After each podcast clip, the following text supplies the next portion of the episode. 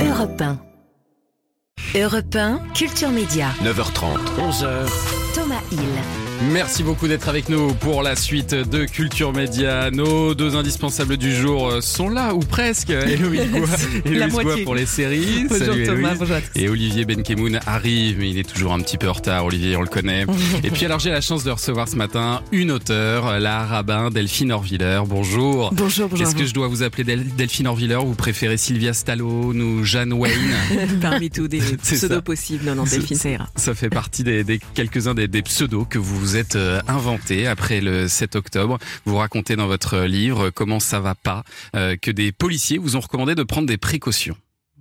Oui, alors je, je le dis maintenant avec euh, humour, on en rit, Ouais. en fait, on en plaisante, et c'est le choix aussi dans mon livre de d'avoir une certaine distance, un regard un peu humoristique, mais sur une situation qui est assez tragique pour euh, beaucoup de gens. C'est vrai qu'après le 7 octobre, beaucoup de gens autour de moi, Mhm. euh, dans ma famille, dans ma communauté, se sont posés des questions pour euh, leur sécurité, la sécurité de leurs enfants. On a assisté, voilà, les gens le savent, à une explosion de 1000% des actes antisémites qui a conditionné un certain nombre de changements de d'attitude euh, assez terrifiants auxquels on s'attendait pas. Donc on vous a dit de ne pas commander un taxi euh, avec votre vrai nom ou de ou même le changer sur la boîte aux lettres. C'est quand même euh, c'est quand même symboliquement très dur ça, de changer son nom sur une boîte aux lettres. Oui, c'est c'est c'est assez fou d'en d'en parler. Je, je, je, je, je me rends bien compte même en, en témoignant qu'il y a presque quelque chose d'un peu euh, euh, impudique ou obscène Mm. à en parler parce que euh, les gens se disent il y a plein de gens qui souffrent, qui ont des situations compliquées dans notre société. Donc moi j'ai simplement voulu témoigner de ce que beaucoup de nos concitoyens vivent. Effectivement, moi j'ai eu à plusieurs reprises ces dernières semaines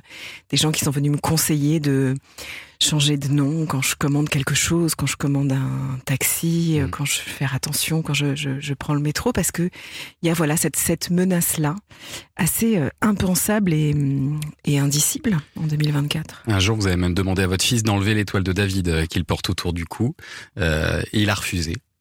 Ce Oui. qui vous a rendu très fier. Oui, parce que en fait c'était évidemment une demande de, de mère juive, un peu Ouais. caricaturale. Peut-être j'étais voilà an- angoissée euh, comme beaucoup de mamans pour la sécurité de de, de mes enfants. Euh, C'était euh, voilà après le, le 7 octobre et puis ces semaines où on a entendu. Enfin, je me souviens par exemple ce moment où on a entendu dans le métro parisien de chanter des, des chants nazis par un Mm. groupe de, de jeunes et tout à coup comme mère vous vous demandez à quoi vous exposez euh, vos enfants? Et j'ai demandé ça à mon fils qui qui a refusé. C'est la force de la jeunesse de peut-être d'avoir une conscience un peu différente euh, du danger, euh, de s'affirmer un peu différemment. Mm. Et j'ai voilà, je crois que j'étais assez fière que mon fils le revendique. Et va dire que chacun puisse effectivement porter les signes qu'il souhaite. Et en fait, vous nous expliquez, Delphine Orviller, dans ce livre, quelque chose qu'il est assez difficile de, je pense, de complètement mesurer quand on n'est pas de confession juive. Vous nous dites qu'avec cette attaque du Hamas, ces, massacres du 7 octobre, la peur s'est réveillée en même temps que tous nos fantômes. Oui, là encore, c'est compliqué à, à expliquer. Je crois Mm. que beaucoup de, de, de juifs, de, de juifs français, mais de juifs à travers le monde sont hantés par euh, des résidus d'histoire euh, intergénérationnelle. Le fait que on est les enfants, petits-enfants, arrière-petits-enfants de gens qui ont eu à traverser des tragédies inimaginables et qui nous ont peut-être euh, transmis de façon consciente ou inconsciente cette conscience de la menace, de la permanence, le retour de la haine des juifs qui n'a jamais disparu. Et ça aussi, c'est c'est troublant. Alors j'ai beaucoup écrit sur la question de l'antisémitisme ces dernières années, mais on le voit à travers le monde. L'antisémitisme perdure. Il est là dans des sociétés. D'ailleurs, qu'il y ait des juifs ou qu'il n'y ait pas de juifs. Il y a plein de sociétés dans le monde où il y a plus de juifs, mais il y a encore des très forts résidus d'antisémitisme. Il y a quelque chose qui, qui se transmet euh, d'une voilà d'une menace consciente ou inconsciente et qui s'est clairement réveillée après le 7 octobre. Beaucoup de gens m'ont dit qu'ils dialoguaient un peu comme moi avec leurs fantômes, avec la mémoire de leurs parents ou de leurs grands-parents.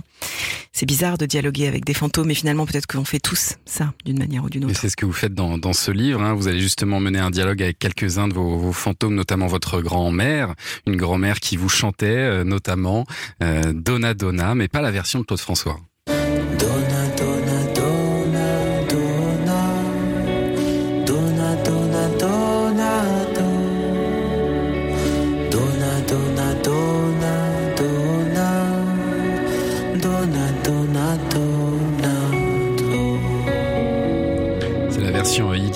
Qui est la version originale de la chanson, hein, dont le texte n'a rien à voir avec celle de Claude François. C'est ce que vous racontez dans ce livre.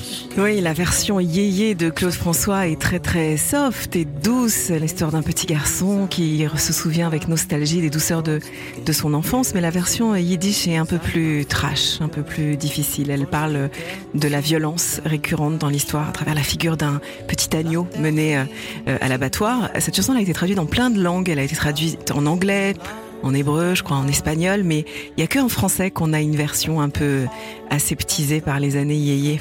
Ouais, c'est ça. Et quand, vous dites à votre grand-mère que cette chanson elle est cruelle, bah, elle vous répond que c'est la vie qui est cruelle. Oui, il y a une certaine sagesse des survivants, pas que juifs, des survivants en général dans l'histoire qui euh, sont conscients que de la même manière que la tragédie les a frappés, elle peut, elle peut frapper n'importe Mmh. où, n'importe quand, et que souvent on, on vit des vies tranquilles où on se croit bien à l'abri, et euh, la vie vient nous rappeler que tout peut basculer en, en un instant, et pourtant euh, il faut vivre, mais ça donne une autre conscience de, de ce qui peut surgir. Comment ça va pas Conversation après le 7 octobre de Delphine Orviller, c'est chez Grasset. On va continuer à parler de, ce livre Delphine Orviller dans lequel vous, parlez d'une autre euh, chanson vers laquelle vous revenez régulièrement. On l'écoute dans un instant. Europe 1. Vous écoutez Culture Média sur Europe 1 avec Thomas Hill jusqu'à 11h et ce matin Thomas vous recevez Delphine Orviller. Pour ce livre, Comment ça va pas Conversation après le 7 octobre, euh, un livre dans lequel vous parlez d'une chanson, une chanson vers laquelle euh, vous revenez souvent lorsque vous êtes en quête de sérénité. J'aime les gens qui doutent, les gens qui trop écoutent leur cœur se balancer. J'aime les gens qui disent et qui se contredisent et sans se dénoncer. J'aime les gens qui tremblent, que parfois ils nous semblent capables de juger. J'aime les gens qui passent moitié dans leur godasse et moitié à côté. Les gens qui doutent, euh, d'Anne Sylvestre, euh, le doute on en a besoin, surtout en ce moment où chacun est comme ça un peu retranché dans son camp, c'est ce que vous nous dites là. Oui, c'est encore plus essentiel que, que jamais. J'adore cette chanson parce que elle raconte la nécessité du doute et euh, surtout venant d'Anne Sylvestre qui était elle-même pleine de failles, de secrets, de fantômes, de démons. Et euh, je trouve que cette chanson, alors à une époque, j'ai je m'étais amusée à la traduire en, en hébreu et je rêvais que quelqu'un la traduise en arabe et qu'on la fasse résonner euh, au Proche-Orient dans une région où, où vraiment on, manque de doute Mm. et où on a du mal à, à percevoir euh, ses propres failles et la douleur de l'autre. Et, euh, et voilà, cette chanson pour moi, c'est une espèce de quintessence d'empathie, de conscience de, de vulnérabilité qui est la nôtre. Vous écrivez La modération devient mutique et la radicalité crie à plein poumon. On hurle des slogans et toutes les positions mesurées sont soudain prises en otage. Oui, on, on le voit particulièrement dans ce, voilà, les, les, les échos de ce conflit euh, proche-oriental. Moi, je, suis terrifiée de voir à quel point les gens parlent de cette guerre comme si c'était euh, un match de foot, comme s'ils étaient dans les gradins avec euh, le PSG, l'OM, à hurler leur haine, à cracher sur des joueurs. Enfin, c'est totalement abject et La simplification euh, de façon caricaturale et manichéenne de ce conflit. S'il était aussi simple à résoudre, s'il y avait, si c'était un, une formule de western avec les Indiens, les cow-boys, les gentils, les méchants, les forts, les faibles, ça fait très longtemps qu'on aurait résolu ce conflit. Si on en est là, c'est parce que précisément, c'est pas si simple et qu'il y a des douleurs d'un côté et de l'autre, et qu'il faut être capable d'empathie avec les uns et avec les autres. Et quand on n'est plus capable de voir au nom de son identité ou au nom d'une équipe qu'on défendrait la douleur et la tragédie dans laquelle se trouve l'autre, alors c'est notre humanité qui est entamée. Mmh. Et depuis le 7 octobre sur les réseaux sociaux, vous êtes euh, vous hein, la, cible d'injures, Delphine Orviller, parce que vous évoquez publiquement euh, l'histoire juive, l'antisémitisme, comme vous l'avez toujours fait d'ailleurs. Euh, vous receviez déjà, j'imagine, des injures avant, mais sont plus nombreuses et peut-être que leur nature a changé aussi? Oui, c'est assez violent. Enfin, les réseaux sociaux le sont souvent Mmh. euh, par définition, mais effectivement, se déferlent des, des, des messages assez euh, ignobles. Alors, je les consulte pas toujours, mais c'est intéressant quand même de les lire, de voir les confusions euh, mentales et, et morales euh, chez certains. Vous voyez, par exemple, depuis quelques jours, je parle de la question de l'antisémitisme, de la façon dont il a explosé euh, en France, et, euh, et je reçois des messages de gens qui m'écrivent, par exemple, euh, quid de, de la douleur des Palestiniens? Oui, mais la douleur des Palestiniens, mais comme si je niais moi la douleur des Palestiniens. Bien entendu que je ne, je ne nie pas la douleur des Palestiniens. Ça fait des années que je parle de la nécessité de l'autodétermination. Encore une fois, de l'empathie nécessaire pour les uns et les autres. Mais comme si, pour mon interlocuteur, le fait que des gens souffrent là-bas pouvait justifier que Mm. moi je sois menacée ici, que mes enfants ne soient pas en sécurité. Qu'est-ce qui légitime à leurs yeux le fait que je doive être éventuellement sous protection ou que mes enfants soient en danger parce que des gens souffrent là-bas. Enfin, c'est une aberration. C'est quelque chose de non seulement illogique, mais abject et immoral. Bien sûr. Héloïse Goua. Comment vous le, le vivez, ce déferlement de haine? Est-ce que c'est important pour vous de tout de même rester sur les réseaux sociaux? Oui, je considère que je, je veux pas m'en retirer complètement parce que évidemment que c'est une une voie aujourd'hui de discussion. Vous voyez, le sous-titre de mon livre c'est conversation après le 7 octobre parce que je pense que plus que jamais on a besoin de conversation. Mais le problème des, des réseaux sociaux c'est que bien souvent ils créent une fausse conversation. C'est pas du tout une conversation. Vous prenez à partie euh, un autre de la façon dont vous allez insulter euh, quelqu'un, c'est tout sauf une conversation, parce que le- la définition d'une conversation, c'est que vous entrez en dialogue avec quelqu'un et Oui, que vous êtes prêt ouais. non seulement à l'écouter, mais à éventuellement changer d'avis. Mm. Et jusqu'à preuve du contraire, sur les réseaux sociaux, non seulement les gens ne changent pas d'avis, mais en fait, ils ne font que renforcer leur indubitable. On parlait des doutes il y a un instant. En fait, sur les réseaux sociaux, s'expriment souvent des gens qui n'ont aucun doute et qui sont là pour renforcer le manque de doute Leur dans- de leur, certitude, pour leur ouais. certitude. Et, et, mais à la fois, il faut pas, je pense, abandonner ce terrain. Simplement, effectivement, il faut être capable de le prendre avec une distance maximale, tenter de le relativiser et se souvenir que c'est pas là que se joue la vraie vie, la vraie euh, relation. En fait, tout est différent quand vous avez les gens euh, en face de vous, qu'ils ont un corps, un nom, une histoire, une voix, une parole. Il y a quelque chose derrière lequel on s'abrite derrière un écran qui est euh, qui fausse tout. Et alors dans ce livre, vous donnez une explication euh, intéressante de la différence entre racisme et antisémitisme, qu'évidemment vous combattez tous les deux, je le redis, mais vous dites que l'antisémite a des arguments publicitaires plus puissants euh, parce qu'il donne une explication globale du monde. Oui. Expliquez-nous ça, c'est intéressant.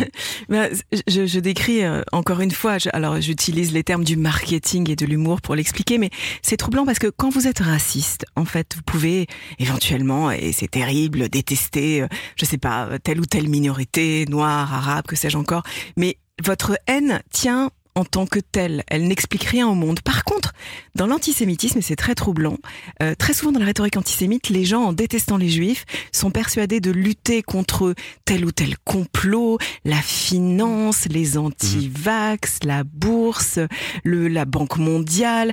Euh, on a l'impression que en devenant l'ordre du monde, on a l'impression qu'en devenant antisémite, on gagne une espèce de batterie d'explications de tout ce qui vous frappe, comme s'il y avait une main aveugle qui manipulait le monde et votre destinée, et que tout à coup, grâce aux juifs, Mhm. vous n'êtes plus responsable de rien, parce que finalement, tout ce qui vous arrive, c'est forcément de leur faute. C'est ça. Et vous nous dites aussi que le racisme, ça vient d'un complexe de supériorité. Voilà, on se sent supérieur aux autres. Alors que l'antisémitisme, il naît plutôt de l'inverse, hein, d'une forme de complexe d'infériorité. Oui, c'est assez troublant. Alors, entendons bien, et vous l'avez rappelé, je vous remercie. C'est pas parce que je dis ça ou que j'explique ça que je considère pas qu'il faut lutter tout autant et avec la même virulence contre le racisme et contre l'antisémitisme, qui sont des mots terribles de notre société. Mais effectivement, dans le racisme, souvent la personne se sent un peu supérieure à un autre qui n'a pas le bon accent, pas la bonne couleur, pas la bonne civilisation, que sais-je encore.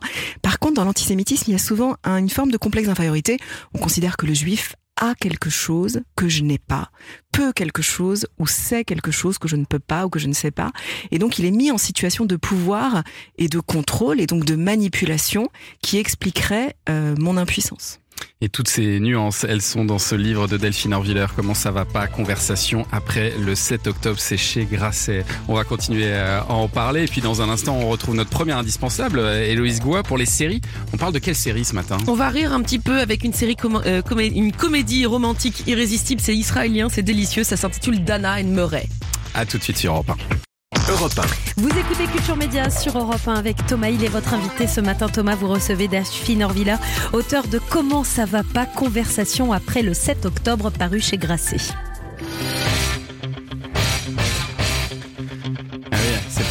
Parce que euh, vous vous êtes mise à, à la boxe, Delphine alors que ça vous paraissait un peu grotesque de frapper alors qu'il y avait assez de violence dans le monde. Euh, à qui vous pensez quand vous frappez, euh, On veut savoir. quand vous donnez des gauches et des droites? Non, je garderai ça euh, secret, mais j'adore mon, mon coach qui, voilà, qui m'enseigne plein de trucs, une espèce de philosophie de vie. Ah. Ça a ouvert tout un univers pour moi de frapper deux fois par semaine. Et alors ça nouveau. soulage, ça fait quoi? Ça fait du bien Ça ça défoule? Ah oui, ça défoule. En fait, non, en fait, vraiment, j'étais tellement, c'est vrai, pas bien dans les semaines qui ont suivi le 7 octobre, tout ce conflit euh, qui a des répercussions si terribles que j'avais l'impression d'un effondrement euh, physique. euh, voilà, de je s- Mm. somatisais. Je crois que c'est comme ça qu'on qu'on dit. Et, et la boxe m'a fait un, un bien fou, le sentiment de pouvoir rendre un peu des coups. Je recommande. Est-ce que vous dormez mieux maintenant? Parce que vous racontez aussi que vous êtes devenu insomniaque. Oui, alors je, je, je- effectivement, c'est une découverte aussi que ça je recommande moins l'insomnie. Ouais, J'ai découvert ces dernières semaines et je, et je reste assez euh, insomniaque. J'ai un peu perdu le le sommeil, mais ça me permet de d'écrire la nuit, de vivre plein de choses la Ouais, nuit. Il y a tout ouais. un monde la nuit qu'on découvre et que moi j'ignorais. Et alors, Héloïse Goua, qui est, elle, la nuit, regarde beaucoup de, de séries, euh, aujourd'hui nous propose une comédie romantique euh, que vous avez dévorée, paraît-il. 9 épisodes, 5 heures et demie ou très exactement 317 minutes, tout ça d'une traite devant ma télé, c'est vrai. Oui, Thomas, j'ai parfois la vie sociale d'une bonne sœur, mais tout ce temps enfermé chez moi me permet de vous recommander très chaudement de belles pépites comme la formidable série israélienne Dana et Murray, c'est à voir euh, 100% gratuitement sur Arte qui a toujours de formidables Ah, pépites étrangères. Alors Dana et Murray, c'est simple, j'ai l'impression de les connaître par cœur tant elles ressemblent à mes meilleures copines avec qui j'aime rire, euh, pleurer et accessoirement m'apitoyer très régulièrement sur mon sort. Direction Tel Aviv pour rencontrer ces deux jeunes femmes qui vivent en coloc. Elles sont aussi proches que différentes. Dana est une brillante interne en gynécologie et ne compte pas ses heures de garde. Murray est un peu plus dans la lune, elle est prof de cinéma, même si sa vie ne ressemble pas autant à un film qu'elle le souhaiterait. Quand Harry rencontre Sally, 12 ans passent avant qu'ils ne tombent amoureux. Ils ne deviennent un couple qu'à ce moment-là. J'ai 35 ans, je n'ai pas 12 ans. Oui, parce qu'à 35 ans, Murray est obsédée par l'amour qui ne pointe pas le bout de son nez comme il faudrait.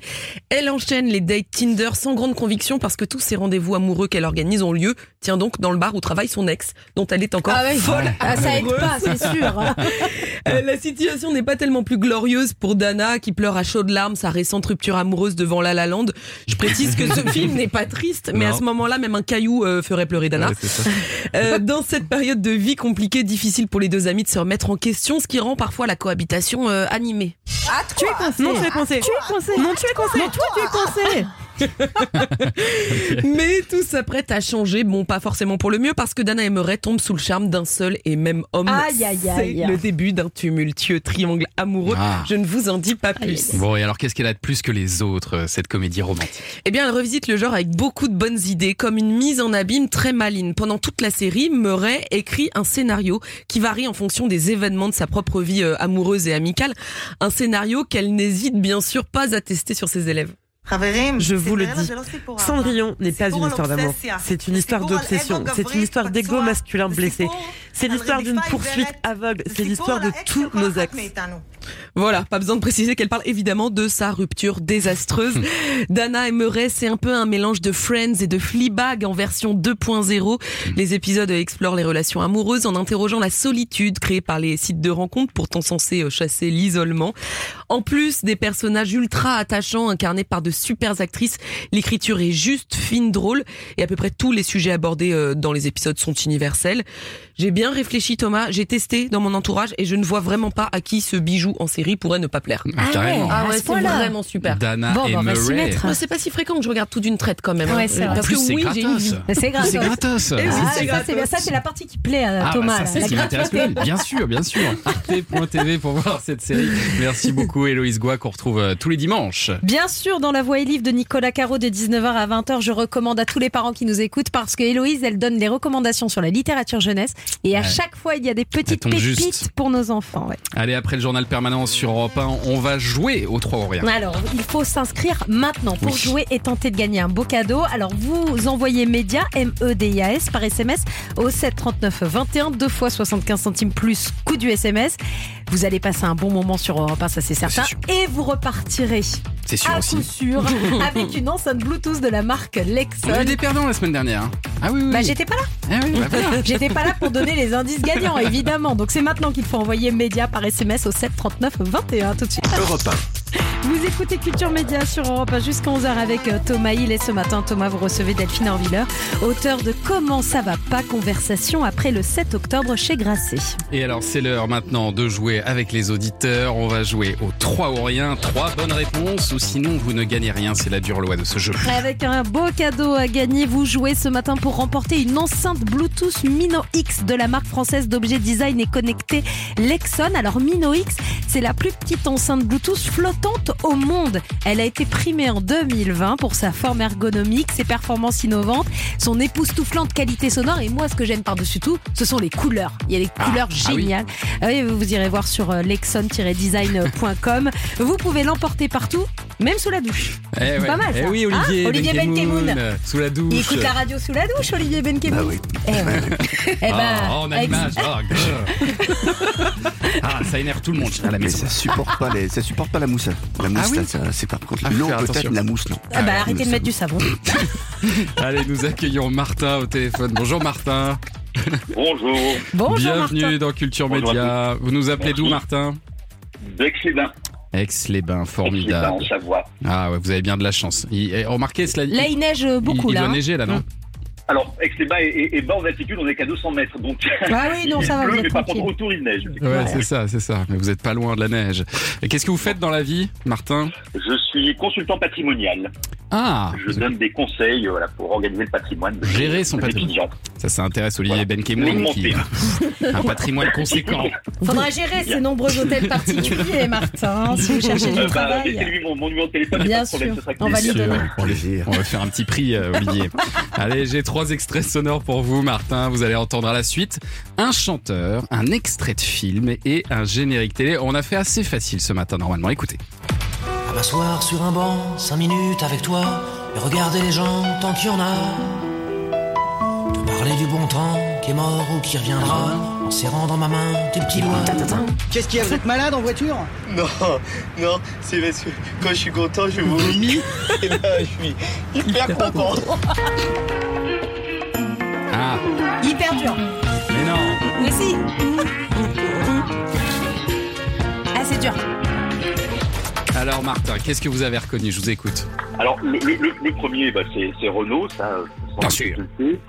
Euh, ouais, belle. Le deuxième, ça me parle, mais euh, je suis Ah, pas si. sûr d'être de la génération de ce film-là. Ah, si, si, Et alors, si. le troisième, C'est Vous avez, quel, vous avez killer. quel âge Vous avez quel âge, Martin? 51 ans. Vous Ah, êtes si, si, totalement vous de la êtes pile génération. dedans. Alors là, Totalement là-dedans. Ah, ouais, génération. Alors attention, on va vous donner un indice et c'est Delphine. Orviller qui va vous le donner. Odile. Odile. Oh Odile de Ray. O-D-I-L. O-D-I-L. Non, je suis le pape et j'attends ma sœur. Alors là, je. C'est un serial killer. Les humoristes de Canal+. L'humour. Euh, c'est la, c'est la cité de la peur. Oh, Oui, bien sûr, oui. bien sûr. Bien Sais-tu danser la Ryoka. Bon, on vous l'accorde. La Cité de la Peur, il reste alors le plus dur peut-être, le générique télé. Qu'est-ce que c'est que cette émission? En plus Honnêtement, là, je- je- Ouais, alors, si, je vous le dis, vous n'êtes, vous n'êtes pas franchement la cible. Non, mais tout le monde est passé par là parce qu'avant le primaire, il y a. Ah oui. Avant Ah. le CP, il y a. Les maternelles. Voilà, Heureusement un peu, revenu. Oh l'indice tout en légèreté. Ah, Alors, vous avez a ça. Ouais, mais j'ai un message de la compta, je repars en vacances dès demain. Bon, bah, c'est- gagné, Martin. Bravo. Martin, on est très heureux de vous offrir l'enceinte Bluetooth. Vous allez voir, elle est géniale de la marque Lexon et elle est, vous l'avez compris, évidemment étanche cette. Eh ben, Cette enceinte. Je prendrai donc ma douche euh, en, musique. En. Avec pensant à nous. Culture Média, j'espère. sûr. au savon. Euh, non, bah, en général, ma douche, je la prends un tout petit peu avant vous quand même. ah d'accord, d'accord, d'accord. Bah, C'est quand en même écoutant parfait. Dimitri Pavlenko, C'est quand même parfait d'avoir une enceinte Bluetooth en habitant Aix-les-Bains. Ah, J'avais pas, dans le lac avec, mais ce sera formidable. Merci d'avoir joué avec nous, Martin. À très Merci à bientôt. vous. Merci. Et si vous aussi vous voulez jouer avec nous et faire comme Martin, n'hésitez pas à vous envoyer média M E D A S par SMS au 7 39 21 deux fois 75 centimes plus coût du SMS et en général vous repartez avec le cadeau. hein. Allez, on se retrouve dans un instant pour la suite de Culture Média avec toujours notre invité Delphine Orviller. Et puis on va parler cinéma avec Olivier Benkemoun. On débrief On débriefe les Césars. On débriefe Et il y a les deux, trois trucs à dire. Attention, attention. Sur Europe Europe Vous écoutez Culture Média sur Europe 1 jusqu'à 11h avec euh, Thomas Hill et votre invité ce matin Thomas Delphine Orviller.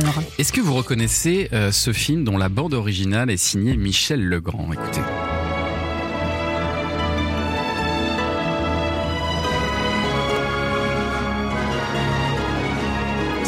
Ça Yentel Yentel, mais évidemment, Yentel.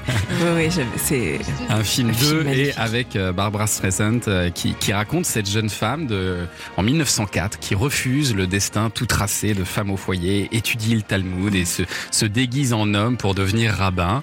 Euh, alors vous, vous avez fait médecine, vous êtes ensuite devenu journaliste et puis vous quittez tout, euh, vous partez aux États-Unis pour cinq ans d'études afin de devenir rabbin. Ça a été quoi le, le déclic pour vous?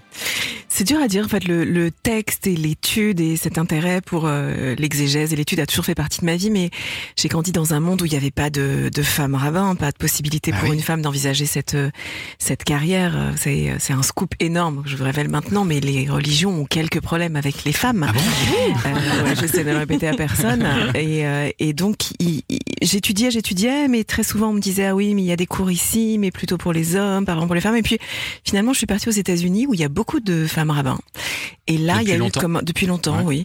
Euh, et il y a eu un, pour moi, un, un déclic. Tout à coup, c'était évident que ce que j'avais cherché dans d'autres voies, ça peut paraître étonnant, mais à la fois dans la médecine et dans le journalisme, m'amenait vers euh, vers le rabbinat parce qu'il y a plus de liens entre euh, ces métiers qu'on qu'on s'imagine en fait. C'est des métiers d'écoute de réflexion sur le texte l'interprétation euh, du monde en fait. Mhm. ce que vous faites c'est une forme d'interprétation du monde sauf que moi j'ai décidé d'emmener ça vers euh, les textes sacrés et tout à coup ça m'a paru comme une évidence que c'était le le chemin que je souhaitais prendre Puis vous aviez un grand-père paternel qui avait fait des études aussi euh, rabbiniques, hein, et Mhm. puis qui a renoncé à devenir rabbin, c'est ça, Euh, Oui. ça Ça vous a marqué d'une manière ou d'une autre? Vous avez envie de, de le remplacer d'une certaine Euh, manière? je sais pas le, le remplacer, mais je trouve que c'est- intéressant dans les filiations. C'est souvent vrai dans nos familles. Quand on y prête attention, on se rend compte que certaines générations poursuivent le chemin Ouais. de générations passées. D'ailleurs, qu'on leur ait raconté ce chemin ou pas, très souvent, on reprend le flambeau sans le savoir. Moi, ça m'arrive très souvent de rencontrer des gens qui, souvent, ça saute une génération ou deux, qui finalement reprennent euh, soit le chemin, soit les rêves de générations passées, Mhm. comme s'il s'agissait de, de poursuivre un chemin qui n'a pas débuté avec nous. En fait, on est tous des héritiers de non seulement d'histoires passées, mais, mais de rêves passés. Allez, on va parler un peu de cinéma euh, maintenant avec euh, Olivier Benkemoun qui va nous faire un petit Ouais. débrief. Je sais pas si vous avez regardé les Césars euh, vendredi soir. Vous En- étiez peut-être en devant votre- différé, en oui, différé, j'ai regardé. Juste grille. vous savez que Barbara Streisand, qui a 81 ans, elle a été euh, honorée sur sur la scène des SAG Awards il y a, il y a quelques heures. Et elle a, C'est quoi les sagots Bon, c'est c'est une une des guildes des des, des acteurs. C'est le- la, la, la- il y a beaucoup de, de, de prix aux États-Unis. Et elle a euh, trouvé, euh, elle a elle a rendu hommage à un film français de Ah. Christian euh, Carion avec euh, Lynn Renault et euh, et Danny Boone. Vous savez quand lorsqu'il joue euh, euh, le rôle d'un d'un chauffeur de taxi qui Ah, amène une nonagénaire vers euh, une maison de une maison de retraite. Ben voilà. Ah. Elle a rendu euh, hommage à, à ce film. Et Ah. alors c'est César, vous l'avez- vous l'avez commenté pendant 5 5 heures heures hein, d'antenne sur, sur Europe 1. Europe 1. Le tapis rouge, la cérémonie, les interviews. Après une course au, au coude à coude très serré entre le film de Thomas Caillet, Le règne animal et Anatomie d'une chute. Ils étaient à 5 Césars chacun avant la remise de la dernière récompense. Et bien c'est finalement Anatomie d'une chute qui l'emporte 6 Césars, dont celui de la meilleure réalisation pour Justine Trier. Justine Trier qui est donc rentrée dans l'histoire puisqu'elle est la deuxième réalisatrice seulement en 49 cérémonies à remporter ce, ce titre. Vous voyez, Il n'y a, pas que les religions qu'on les problèmes avec les femmes. Parfois, Le cinéma le aussi. cinéma peut en avoir. Peut-être même Avant la société. Peut-être. Avant Peut-être, elle, qui seul sait. Tony Marshall l'avait remporté. Il faut retenir les mots de Justine Trier. Je voudrais dédier ce César à toutes les femmes, celles qui se sentent coincées dans leur choix, dans leur solitude, celles qui existent trop et celles qui n'existent pas assez, à celles qui se sentent coincées dans leur... Pardon, excusez-moi. À celles qui réussissent et celles qui ratent, et enfin à celles qu'on a blessées et qui s'en libèrent en parlant, et à celles qui n'y arrivent pas. Voilà. Elle, alors, a été, euh, elle a été depuis samedi- déstabilisée par le fait qu'il y ait juste trois applaudissements. Oui, c'est ça, ouais. Non, je- C'était en- soit fait, rien, soit tout. Mais... C'est pas, en, en fait, elle fourche à chaque fois. Mais c'est pas grave, ça fait partie de, Ouais. de- du discours de Justine Trier. Depuis samedi, vous croyez qu'elle est, elle est restée comme ça tranquille? Non. Non. Elle est repartie aux États-Unis. Elle a remporté le Spirit Awards du meilleur film étranger à Ah bah, Hollywood. donc. ça, quand même, ça sent bon Ça pour sent les bon. Oscars. Oh il y a cinq nominations pour euh, le film et son actrice s'appelle Sandra Hüller, qui a remporté le César de la meilleure actrice, euh, qui a dit, mais enfin, je suis allemande, comment ça se fait que je vous me remets? Bon, et ben, elle pourrait remporter un, un- un Oscar pour sa prestation, non pas dans Anatomie d'une chute, mais pour la zone d'intérêt. Euh, Peut-être c'est un film que, que, que, vous avez euh, que vous avez vu. puisque- Oui, oui, oui, oui, oui, j'ai vu, c'est un film euh, dur, Très, difficile, très, compliqué, très, très fort, on en a parlé euh, ici, ouais. qui raconte euh, euh, comment euh, la, la- vie privée euh, de celui qui s'occupait d'Auschwitz, Mm, mm. euh, mais juste vu depuis son jardin. Et beaucoup, on en a beaucoup parlé, euh, on a beaucoup parlé ici. D'autres récompenses et moments forts pendant cette cérémonie Alors meilleur acteur, le Belge Harry Haller qui euh, jouait dans le procès Goldman. Adèle Exarchopoulos remporte un nouveau César pour le meilleur second rôle féminin dans Oui. Je verrai toujours vos visages, qui à mon avis est le film qui est peut-être le, le plus grand perdant de la soirée. Oui, S'attendait à plus de récompenses. ouais. Neuf nominations, une seule récompense. Génial. Le. César de la révélation et aussi le César du meilleur discours. Ah. C'est moi qui le décerne. Oui. Ah oui. Revient à Raphaël Quenard. Ah oui, sensation. ouais. Ce, ce garçon absolument extraordinaire. Il remercie Anthony Bajon, son partenaire, Jean-Baptiste Durand, le réalisateur. On va l'écouter. Je voudrais adresser des remerciements euh, et une gratitude euh, infinie à Jean-Baptiste Durand que vous avez pu voir précédemment sur la scène, tel un champion. Dans un second temps, déjà, de, m'avoir fait confiance et de nous avoir offert ce, terrain de jeu avec un certain Anton Bajon, qui est un ami, et Galater Bellucci, qui sont des acteurs avec qui on, on peut avoir que du plaisir à faire euh, virevolter les répliques, Ouais. et ceci et cela. Et puis il a rendu hommage aux agriculteurs Aux aussi, c'était très ouais, touchant. ouais. Et on n'oubliera pas évidemment la standing ovation de la soirée pour Judith Godrèche, invitée à prendre la parole, et elle qui vient de, de dénoncer avec courage les abus sexuels sur mineurs. Et dans le cinéma, elle a déposé plainte contre Jacques Doyon, mais surtout contre Benoît Jacot. Elle a dit un nombre de fois incalculable. Le mot silence, Mm. c'est le mot qui est revenu le plus souvent. Je ne vous entends pas, a-t-elle dit. Ayons le courage de dire tout haut ce que nous savons tout bas. N'incarnons pas des héroïnes à l'écran pour nous retrouver cachés dans les bois dans la vraie vie. N'incarnons pas des héros révolutionnaires ou humanistes pour nous lever le matin en sachant qu'un réalisateur a abusé une jeune actrice et ne rien dire. Merci de m'avoir donné la possibilité de mettre ma cape ce soir et de vous envahir un peu. Il faut se méfier des petites filles. Elles touchent le fond de la piscine, elles se cognent, elles se blessent, mais elles rebondissent. Voilà, c'était émouvant, c'était courageux. très fort, ouais. Et hier, Judith Godrèche a repris la parole dans, dans le Parisien pour rappeler que tout le monde n'était pas pour qu'elle prenne la, la parole précisément, pour que pour qu'elle vienne ici, et qu'elle a été très touchée que les gens se, se lèvent. Sans doute qu'elle a quand même bousculé profondément les choses. C'est Enfin, vrai que côté la, la salle était unanime, Ouais. hein, tout le monde était. euh, Alors qu'elle venait Oui. quand même de remettre les points sur les Alors i et les barres sur les t. Ouais, elle a été dure avec les gens du fort. métier. mais- Ça vous avait épaté aussi Delphine Orviller, le, le courage de Judith Godrèche Oui, ça me semble tellement essentiel. Effectivement, je trouve c'est très fort. Elle explique qu'en fait, il faut maintenant dire ce que tout le Ouais. monde euh, savait. La question, c'est toujours pourquoi il y a cette latence, pourquoi on sait Mm. pendant tellement longtemps Mm. avant de dire? 30 ans. Voilà, 30 ans et... Euh, Puis on est certainement loin de tout savoir. Ouais. Ouais, Oui. Parce qu'il y a encore pas mal de boulot. Il y a le MeToo et puis euh, arrive le MeToo garçon aussi. hein. Ça, ça aussi, Oui. ça va, ça, va faire du bruit. Enfin, côté audience, on en a parlé tout à l'heure. hein. 1,8 million de spectateurs, Mm. c'est très bon. Et le discours de Judith Godrèche vu et revu des milliers, peut-être même des millions de fois. Des milliers de fois, effectivement, des millions de fois, vous avez raison, parce que c'est euh, la séquence finalement dont on a le plus parlé autour euh, de ces. César. Europe 1. Et vous écoutez Culture Média sur Europe 1. Ce sont déjà les dernières minutes de l'émission avec Thomas. Il est votre invité ce matin, Thomas Delphine Orviller. Delphine Orviller, et vous racontez euh, dans ce livre Comment ça va pas, conversation après le, le 7 octobre, que votre euh, pratique du, rabbinat a changé euh, depuis, depuis cette date. Vous, vous passez beaucoup de temps, dites-vous, à, rassurer vos fidèles et vous recevez beaucoup de couples mixtes, hein, donc juifs et, et- et non juifs, qui sont en crise, qui n'arrivent plus à se comprendre en fait. Oui, oui, je crois que ça réverbère de façon euh, parfois inattendue euh, les, les drames, les tragédies euh, qui nous qui nous touchent. Là, effectivement, la, la question de la peur, de l'angoisse pour l'avenir euh, a touché les gens parfois dans leur pleine intimité. Euh, Des gens venaient me voir en me disant je comprends pas pourquoi mon mari, ma femme est tellement angoissée, ou alors au contraire, des gens venaient me voir en me disant je comprends pas pourquoi euh, il en fait toute une histoire. Enfin, qu'est-ce que et, euh, et c'est troublant de voir que évidemment on vit pas tous de la même manière. Ce qui nous touche, la tragédie, c'est tellement lié à notre histoire. Euh, euh, à nos héritages. Et c'est vrai, je me rends compte que moi-même, dans l'exercice de ma fonction rabbinique, j'ai changé même la façon dont j'accompagne les gens. Je suis souvent amenée à accompagner les gens dans des situations difficiles, douloureuses, dramatiques, des deuils, des fins de vie, parce que c'est le cœur de mon métier de, Hmm. de, de rabbin. Et, et je me rends compte que étant moi-même particulièrement vulnérable, je peux pas remplir ma fonction de la même manière. Je me sens pas toujours la la stabilité. Euh, la force suffisante Oui, c'est-à-dire qu'en fait, il faut il faut pouvoir être suffisamment solide parfois pour accompagner quelqu'un dans la dans sa dans sa brisure extrême et parfois quand vous vous sentez vous-même tellement euh, cassé, en fait, vous êtes obligé d'exercer très différemment euh, euh, votre métier. Peut-être d'ailleurs que parfois on l'exerce mieux, un métier d'écoute quand on se sait soi-même vacillant. Vous dites que des gens se sont réveillés plus juifs qu'ils ne l'étaient, juste parce qu'on les assigne en fait. Oui, c'est terrible. Moi, ça fait des années que je parle de la nécessité de, de construire des identités complexes.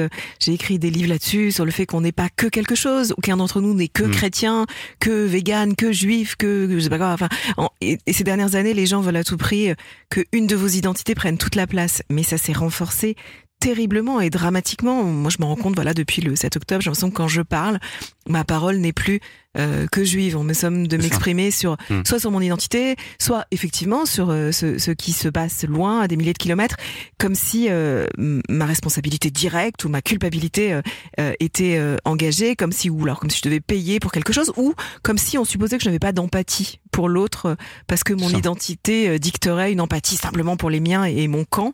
Et c'est tellement ridicule qu'il faut à tout prix le, le contrer, rappeler que on a des identités complexes d'abord, et puis rappeler encore une fois que on peut être euh, dans des empathies Que l'on peut et qu'on doit pleurer les uns et les autres. C'est ce que vous dites, hein, israéliens comme palestiniens. Oui, parce que en fait, on n'avancera jamais vers une paix, où que ce soit, mais particulièrement pas dans cette région du monde, si on n'a pas une conscience de la douleur des uns et des autres, et du narratif légitime des uns et des autres. Encore mmh. une fois, si la situation était si simple, ça fait longtemps qu'on l'aurait réglé, chacun dans ce conflit a des revendications qu'on peut entendre, qu'on peut comprendre, et tant qu'on n'entend pas la douleur des uns et des autres, non seulement on n'avancera nulle part, mais on fera nous-mêmes partie du problème. Comment ça va pas Conversation après le 7 octobre de Delphine Orviller, c'est à retrouver chez Grasset. Merci beaucoup Delphine Orviller d'être venue ce matin sur Europe 1. Merci à vous. Merci. Demain, à votre place dans Culture Média, Delphine Orviller, nous accueillerons MC Solar qui nous présentera son tout nouveau single, annonciateur d'un nouvel album. Et oui, et puis dans la première partie, nous serons avec Nicolas Charbonneau, c'est le directeur de la rédaction du Parisien. Vous pouvez dès maintenant réagir à l'émission de demain en laissant vos questions, vos réactions à nos invités au 01 80 20 39 21, numéro non surtaxé. Numéro qui fonctionne pour dialoguer avec Pascal Pro. Bonjour, Bonjour Pascal. J'entendais Delphine Orviller et, et, bien sûr que j'entends ce qu'elle dit, mais il faut quand même rappeler qu'il n'y a plus un Israélien à Gaza depuis 2006, que les territoires ont été euh, évacués, que c'était la politique de Sharon et ce qui s'est passé le 7 octobre, c'est le Hamas qui est entré sur le territoire israélien. Et on parlait tout à l'heure effectivement de ce qui s'est passé au César, qui n'est pas un mot César pour souligner que euh, des femmes ont été euh, violées, torturées, euh, euh, sacrifiées de cette façon-là Mm. peut nous apparaître choquant. Alors bien sûr, quand on peut entendre des revendications légitimes de chaque côté, j'en- j'entends bien tout cela. Mais je rappelle simplement que euh, à Gaza, il n'y a plus un Israélien depuis euh, 15 ans. Il faut le dire, il faut le dire. Ça n'enlève rien à la politique euh, qu'on peut critiquer largement de Benjamin Netanyahou, ô combien, ô combien, bien sûr. Mais c'est des sujets effectivement douloureux dont on parlera peut-être tout à l'heure euh, avec nos auditeurs d'ailleurs, euh, cher, euh, cher Thomas. Vous on allez parler d'agriculture aussi, Et j'imagine. on ce parlera matin. de l'agriculture parce que, alors, à votre avis, quand Gabriel Attal dit ce n'est pas un cirque médiatique, politique et militant, il s'adresse à qui?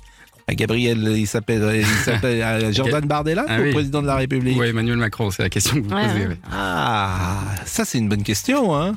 Ça, c'est une bonne question. Non, euh, moi, j'imagine pas qu'un premier ministre euh, puisse, euh, comme cela, alors qu'il a été nommé simplement depuis moins de deux mois, entrer en conflit avec le président de la République qui ne pourra pas se représenter dans trois ans, comme chacun sait. Ah. Ah, vous croyez qu'il voit si loin que ça Oh, je- faut toujours voir loin, vous savez. Vous avez Bon. les bonnes lunettes, vous. Ben, je- oui, oui, bon. bon, vous êtes au courant également de l'affaire, euh, vous avez à Carcassonne. Ah oui. Magnifique. Magnifique. Dans la rue Pierre Curie, CU 2 RY. Ouais. Bon. Un Wikipic. Comment? C'est une rue épicée, quoi. C'est une... Ah, c'est une rue épicée. Eh oui. Évidemment. Ah, monsieur Benkemoun est là Bien Ouais, sûr. J'ai vu monsieur Benkemoun, Bonjour, monsieur. Pascal. Je me suis permis de dire un petit mot sur les Césars. Je sais pas si vous partagez mon Eh avis. oui, Ah, je tout à l'heure. sais pas si vous l'avez dit, euh, je dit-. Non, non, j'ai- évacué cette, cette question, je la trouve honteuse surtout, euh, que euh, il y a une prise de, de parole euh, en, en parlant de génocide, etc. C'était juste avant qu'Agnès Jaoui intervienne, je trouvais ça euh, terrible. Agnès Jaoui a perdu une partie de sa famille. Bien sûr. Là-bas, etc. Mais ça, on en a parlé pendant la soirée. Je trouvais que ce matin, c'était pas le, c'était pas l'objet. mais Vous avez très bien fait de le, de le rappeler. Pascal. c'est vrai, moi j'ai cité Elie Semoun également tout à l'heure dans notre émission, ce qu'il a Mm. mis. C'est vrai que ça, il, voilà, il faut rappeler cela, ce, ce, ce pogrom qui a existé le 7 octobre.